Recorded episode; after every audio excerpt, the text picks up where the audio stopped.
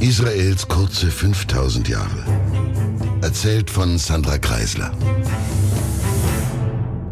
Der frisch gebackene Kaiser Hadrian, der sicher, wie verbreitet wird, das Kaisertum mehr erschlichen als errungen haben soll, muss seine Macht absichern. Also muss er jene abservieren, die schon ohne seine Hilfe zur Macht aufgestiegen waren und die daher auch an seinem Sessel sägen könnten. Und so kommt, neben ein paar anderen, auch Kitos, der den letzten Krieg gegen die Juden so verheerend gewann, erst um seinen Job und dann um seinen Kopf. Diesbezüglich alles schön geordnet habend, hat Hadrian nun Zeit für andere Dinge und kommt in die Provinz Judaia, um mal zu gucken, was hier so vor sich geht. Und natürlich nicht nur das. Eine seiner Prioritäten nach diesem verheerenden Krieg von Kitos ist es, noch mehr Straßen in der Provinz Judaia zu bauen. Straßen sind der erste und wichtigste Schritt, um eine Region zu kontrollieren. Der Handel floriert über Straßen, und wenn die Leute reich sind, wollen sie keinen Krieg, und wenn sie doch Krieg wollen, dann kann man über diese Straßen das Heer von Soldaten erst einmarschieren und dann versorgen lassen. Deswegen hat ja auch Hitler die Autobahnen zwar weder erfunden noch deren Bau begonnen, aber ihn doch ausgesprochen schnell vorangetrieben. Kurz, wer Krieg als probates Mittel zum Machterhalt sieht, wer Dominanz über größere Gebiete haben will, der braucht zunächst gute Straßen. Das aber sieht man in der Provinz Judaia noch nicht so klar, und so eilt Hadrian zunächst ein guter Ruf voraus. Er gilt als beliebt, belesen und vor allem als friedfertig. Alle Fronten, die Trajan im Kriegszustand zurückließ, hatte Hadrian befriedet. Es war ihm schlicht klar gewesen, dass Trajan das Reich mit diesem überbordenden Kriegsverhalten ausblutet. Er will erstmal konsolidieren, und das kommt begreiflicherweise gut an beim gebeutelten Volk. Zunächst lässt sich Hadrian in der neuen Hauptstadt Caesarea nieder, die Weiland Herodes so unglaublich eindrucksvoll errichtet hatte. Dort ist es großstädtisch, es gibt durch die imposanten und innovativen Äquadukte sogar fließendes Wasser. Es gibt Bäder und Heizungen und aus reich verzierten Fenstern in prunkvoll geschmückten Räumlichkeiten einen herrlichen Blick über das Meer.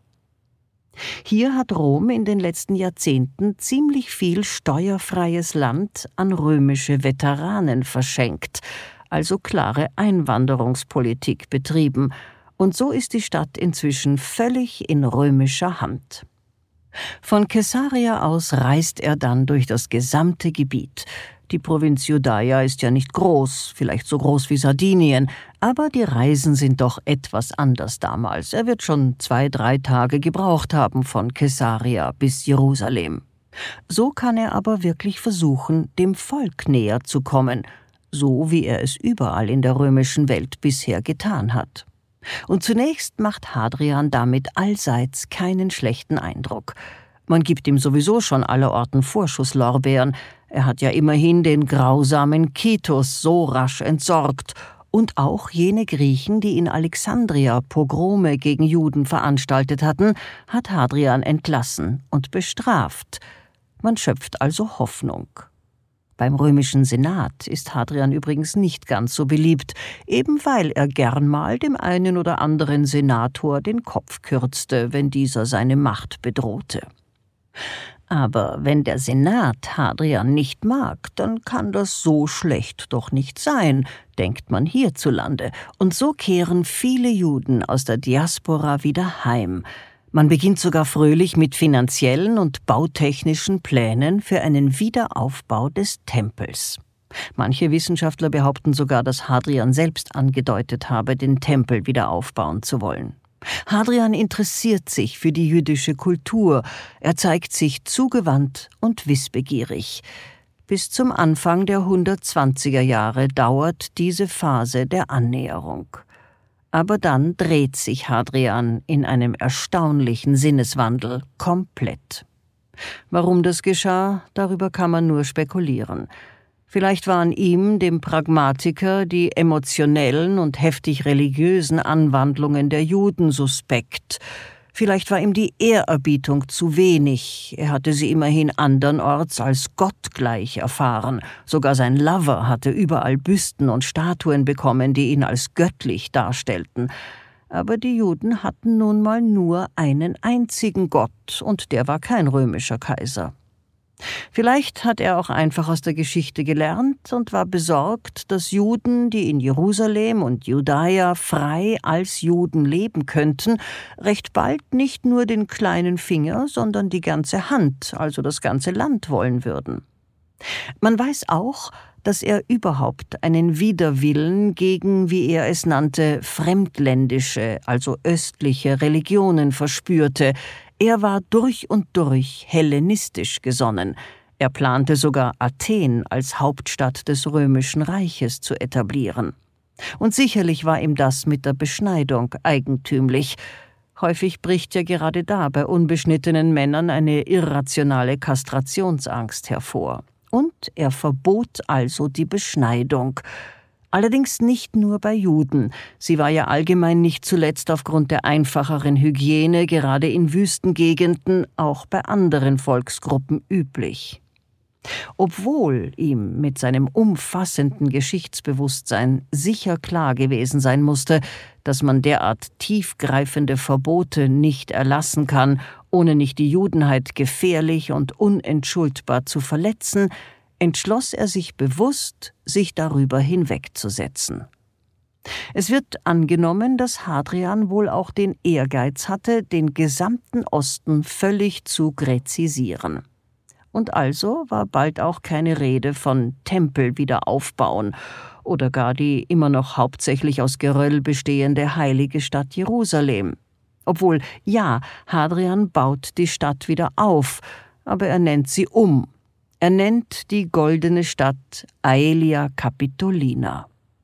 Den Namen Aelia nimmt er zwar offiziell, um den Kaiser Aelius Adrianus zu ehren, aber dass er selbst mit Mittelnamen auch Aelius heißt, wird ihn wohl auch nicht rasend gestört haben.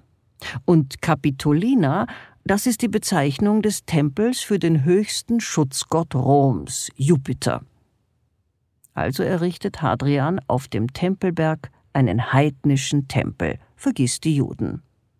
Und nicht nur baut er die Stadt als heidnische Stadt auf den Ruinen der Heiligen wieder auf, sondern, größte Demütigung, Juden haben Eintrittsverbot.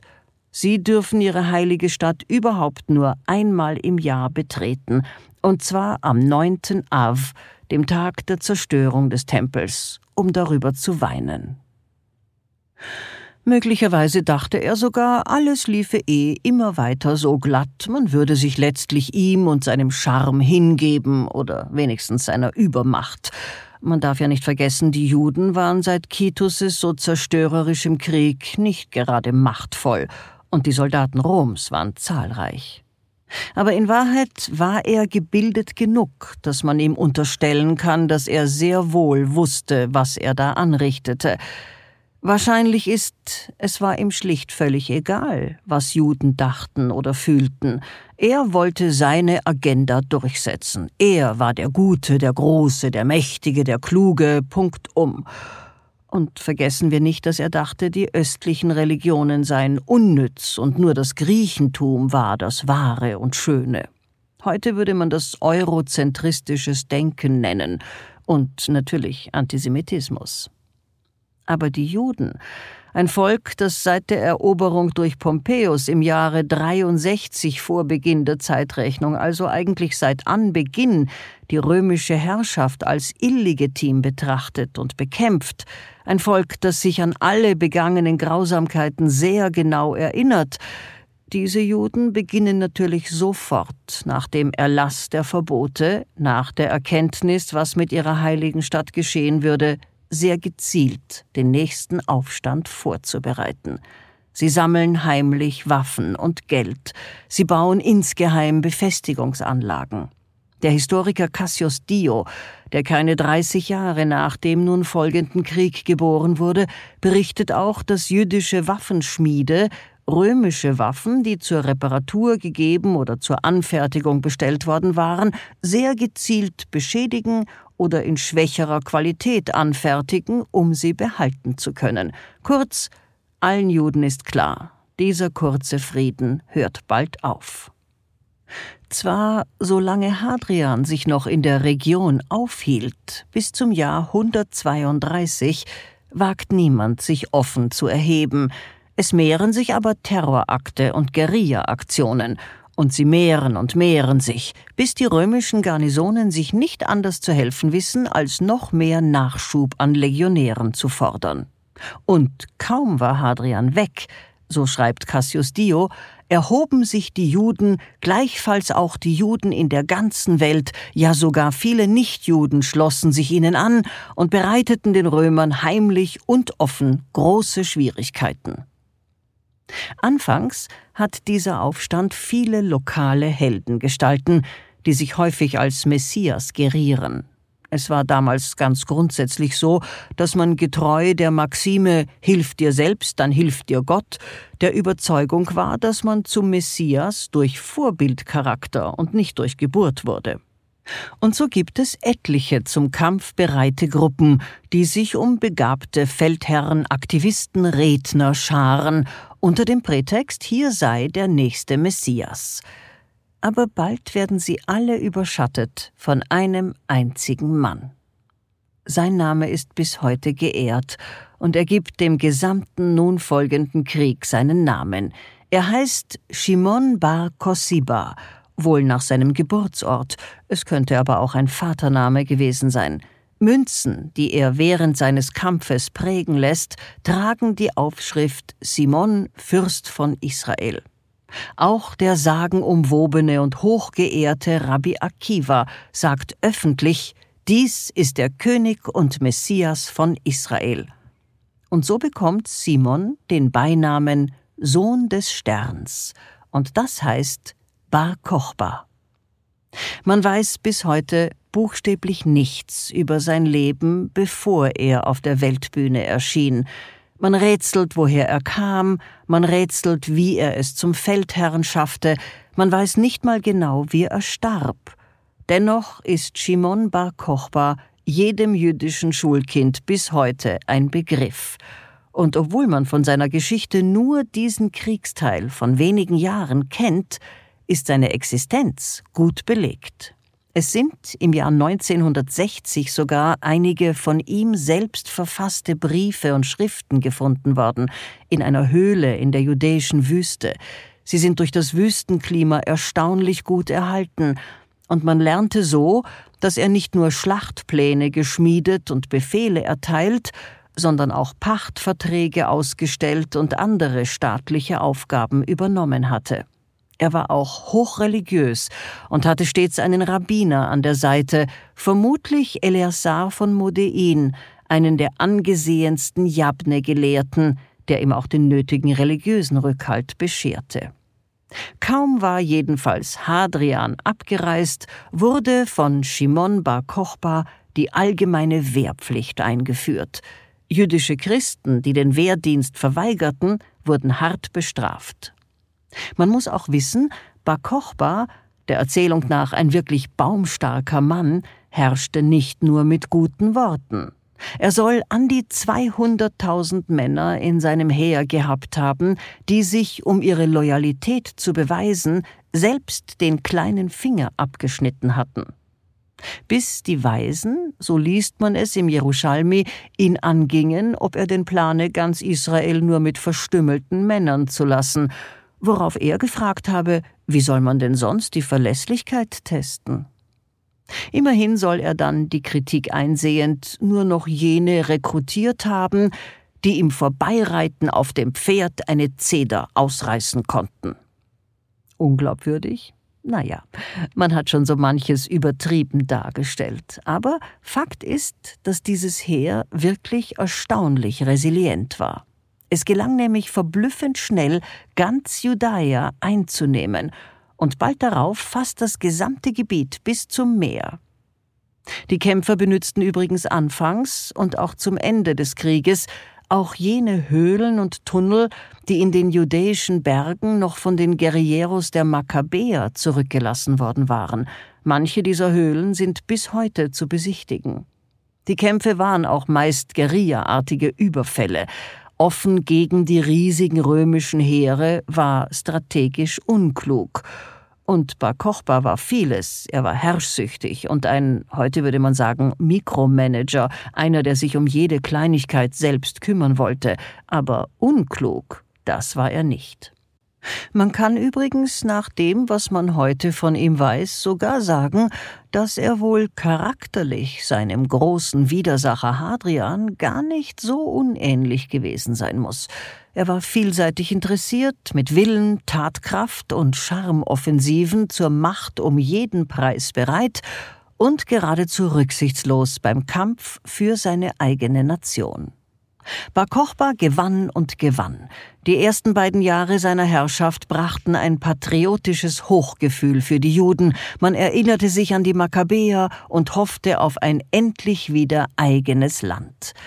Bar Kochba installierte autonome regionale Regierungsbehörden in jedem Gebiet, das er von den Römern eroberte, und er ließ Münzen mit hebräischen Inschriften prägen, die als Zahlungsmittel galten und deren Datierung ab der Befreiung Israels gerechnet war. Auch Freiheit Israels war auf ihnen zu lesen. Und das ist ebenfalls bedeutungsvoll. Er benützte den Namen Israel, nicht Zion, nicht Judäa, alles ebenso mögliche und legitime Begriffe, nein, Israel. Und über 1800 Jahre später wird man sich an Bar Kochba erinnern und zur Gründung eines von der UNO errichteten Staates wieder nicht Judäa, nicht Zion, sondern den Namen Israel für das wiedergeborene Land nehmen. Bar Kochba nimmt also den Namen des biblischen Stammvaters Jakob, dessen Söhne der Überlieferung nach die zwölf Stämme bildeten, ein Name, der mit Gott streitet für uns oder auch Verstand, der Gott sieht, übersetzt werden kann und der von der Wurzel der mit Gott rang, gebildet wurde. Und er übernimmt auch ehemals königliche Domänen und sogar römischen staatlichen Grundbesitz, und er verpachtet diese Gebiete in seinem Namen. Er kümmert sich um die Ernte, um die hochwertvollen Balsambaumhaine, er sorgt also auch für die Wirtschaft und er kämpft immer weiter, um das gesamte Israel für sein Volk zurückzuerringen. Nur Jerusalem. Das ist eigentlich nach wie vor ziemlich platt, noch vom letzten Kriege. Es ist aber vor allem durch die Bautätigkeit Hadrians ganz besonders gut geschützt. Und so gibt es keinen Beleg dafür, dass sich Bar Kochba je aufmachte, auch Jerusalem zu erringen. Er errichtet sein Hauptquartier, wie es übereinstimmend heißt, lieber etwas entfernt, in Betar. Betar ist seit den letzten Kriegen vor allem durch seine sichernde Höhe, es saß auf einem menschgemachten Hügel und seine Lage im Verhältnis zu Jerusalem sehr schnell gewachsen. Die Stadt ist zu Größe und Reichtum gekommen, weil sie etliche Funktionen übernahm, die durch den Jerusalem-Bann, der Juden gegenüber geherrscht hatte, woanders etabliert werden mussten, zum Beispiel große koschere Märkte, religiöse Treffpunkte. Es war also eine Stadt, in der das Judentum der gesamten Region sich versammeln und seine Angelegenheiten erledigen konnte, und das hatte sie zu einem wesentlichen Knotenpunkt der Region werden lassen. Und nun wird Betar also auch Bar Kochbas Hauptquartier. Shimon Bar Kosiba, genannt Sohn des Sterns, wird als Messias gesehen. Er hat viel erkämpft, er regierte auch mit harter Hand, Dennoch muss er gerecht und anständig und stark und liebenswert gewesen sein, denn ganz Israel und natürlich vor allem seine Kämpfer geben alles. Er ist unumstritten. Und in den ersten zwei Jahren dieses dritten großen jüdischen Krieges gewinnen die Juden wieder ein ums andere Mal gegen die Übermacht der Römer. Das römische Heer ist von der eher ungeordneten Kriegsführung Bar Kochbas überrascht und verliert. Und Hadrian, der ist empört. Zunächst schickt er aus Syrien, das unter einem Herrn Marcellos römisch regiert ist, riesige Heere, die dort lagern, und verstärkt die noch durch etliche stehende Legionen, die aus Ägypten und Arabien gen Judaia marschierten, Hunderttausende Soldaten, wie es vermutlich etwas übertrieben heißt. Doch Bar Kochba, in Erinnerung an die unfassbaren Siege der Makkabäer, gewinnt weiter. Die Juden erreichen sogar wieder das Meer, und dort müssen sie sich auch gegen Seeschlachten der Römer stellen. Der Vormarsch der verhältnismäßig kleinen jüdischen Heere ist beeindruckend. Bald ist fast das gesamte Land, inklusive Galiläa und Samaria, in der Hand der jüdischen Kämpfer. Es wird, so belegen es die Briefe, die in der Höhle gefunden wurden, ein wenig Warlord-artig geführt, Wer nicht für Bar Kochba ist, ist per Definition gegen ihn und wird so behandelt. Aber es scheint zu funktionieren. Doch dann bricht die dritte Phase des Krieges an. Zwei Jahre sind vergangen. Es hatte also eine Weile gedauert, bis Hadrian die richtige Antwort auf diese aufmüpfigen Juden fand. Aber er fand sie und zwar in Person des Julius Severus, eines hochdekorierten Kämpfers, der aus dem heutigen Bosnien-Herzegowina stammt, inzwischen aber in Britannien Statthalter geworden war. Er erreicht nun endlich Judäa mit seinem Heer. Ein rundes Dutzend hochprofessionell ausgebildeter und perfekt ausgestatteter Legionen hat er mitgebracht, das sind also nochmal rund 80.000 Kämpfer, und die sind frisch, motiviert und ausgeruht. Julius Severus kann sich auf die irreguläre Kriegsführung der Israeliten besser einstellen. Er wechselt die bis dahin von Rom angewandte Taktik und, so schreibt der Historiker Schmuel Safrei, er bekommt die Oberhand. Seine Mannen treiben die Truppen von Shimon Bar Kochba zurück und immer weiter zurück bis in die Stadt Betar, Bar Kochbas letzte Bastion. Drei Jahre hatte man gekämpft. Und dann fokussierte sich alles um die Stadt Betar. Da sie eben auf einem Hügel lag, begann zunächst eine längere und vollkommen undurchlässige Belagerung, für einen offenen Angriff hatte man, wie es heißt, zu viel Respekt vor der Kampfkraft Bar Kochbas und seiner jüdischen Truppen. Es war eine zermürbende Belagerung, und dann kriegte man ihn. Die stolze, reiche und schöne Stadt Betar, südwestlich von Jerusalem, ist heute ein kleines, völlig uninteressantes Araberdorf und heißt Betir. Ironischerweise ist übrigens heute Nachdem das Land in Ehrerbietung und Erinnerung an Shimon Bar Kochba wieder Israel heißt, just das von ihm nicht eroberte Jerusalem dazugehörig. Aber die Stadt Betar, für die er kämpfte und starb, die liegt im sogenannten Westjordanland. Aber auch Hadrians Truppen hatten mit heftigen Verlusten zu kämpfen. Bis heute wird in jeder historischen Abhandlung über diese Zeit darauf hingewiesen, dass Hadrian entgegen aller Usancen bei seinem Bericht an den Senat über diesen Sieg die sonst formelhaft üblichen Zeilen Ich und meine Armee sind wohl auf einfach wegließ. Hadrian wird in den jüdischen Schriften ab jetzt nie ohne einen Fluch auf seinen Namen erwähnt. Bar Kochba bleibt im Westen weitgehend unbekannt, aber in Israel und für das jüdische Volk ist er ein Held für alle Zeiten. Es gibt Kinderlieder über ihn, Musicals und Theaterstücke, Statuen und Bildnisse. Er hat im Leben verloren, aber im Tode gewann er Unsterblichkeit dafür, dass er es zumindest versucht hat. Trotzdem ist die nun folgende Zeit für Juden wieder einmal eine der schwersten, als gäbe es keinen Boden, der tief genug ist, um darauf zu fallen. Denn Hadrian rächt sich an den Juden auf eine Weise, die bis in den heutigen Tag hinein das Bild von der Region prägt. Und davon erzähle ich das nächste Mal. Bleiben Sie mir also bitte treu und bleiben Sie gesund. Eine Produktion von MENA Watch, dem unabhängigen Nahost-Think Tank. Auf unserer Website finden Sie täglich aktuelle Informationen und Analysen. Besuchen Sie uns.